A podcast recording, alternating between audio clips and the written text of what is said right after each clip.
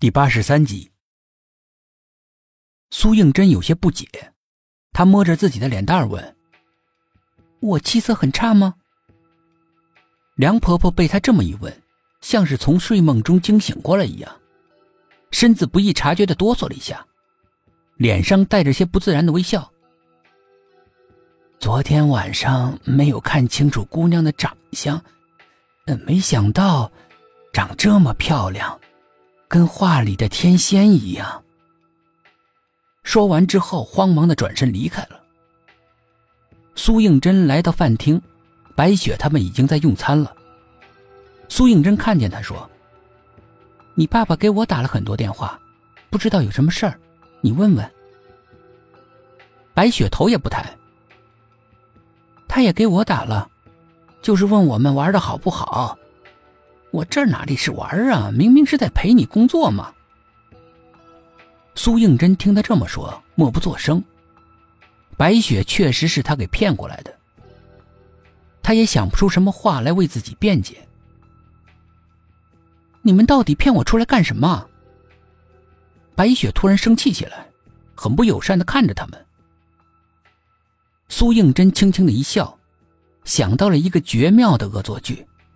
他拿起了一张饼，一边悠闲的吃着，一边说：“我只是奉命行事。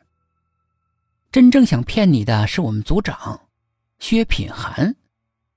所以呢，你有什么疑问或者不满的话，尽管找他，与我无关。”薛品涵大概做梦都没想到苏应真会来这么一手，一时愣住了。凡是有泪痣的女孩子都会出事。所以，泪痣，我的泪痣早就取了，还会有什么事儿？白雪不屑地说：“很难说哦，你就是下一个受害者。哦，对了，爷爷的遗像显示出的异兆，是不是在暗示我你有危险呢？”白雪突然恶狠狠地盯着苏应真，眼神凛冽的像个刀子，声音也在那一刹那变成了低沉的男声。他阴毒的说：“猜的不错，我不仅有危险，而且……”他突然停顿了一下，阴气森森的环顾他们三个人，然后一字一顿的说：“我早就已经死了。”苏应真他们像被电击了一样，全身麻木，不会动弹。万分紧张的看着他，时间在窒息中缓缓的流逝。苏应真感觉到背后一片冰凉。白雪突然狂笑不止，眼泪都流了出来，一只手指着他们：“ 全都是胆小鬼，这样就被吓傻了。”众人这才明白过来，他那是装的，又好气又好笑。白雪得意的说：“哼，不要怨我啊，谁叫你们骗我在先？”几个人吃过了早饭之后，直奔陈雨蝶的家，发现他正坐在客厅里面等他们。陈雨蝶静静的坐在凳子上，一动也不动。众人心里面马上升起了不安的感觉，止住了脚步。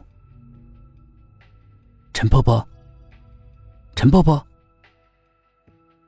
苏品涵连喊了两声，陈雨蝶毫无反应，就像是一座雕像。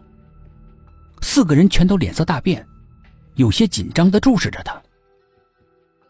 薛品涵慢慢的走到陈雨蝶的跟前，伸出一根手指在他鼻子下面探了探，轻声的说道：“死了。”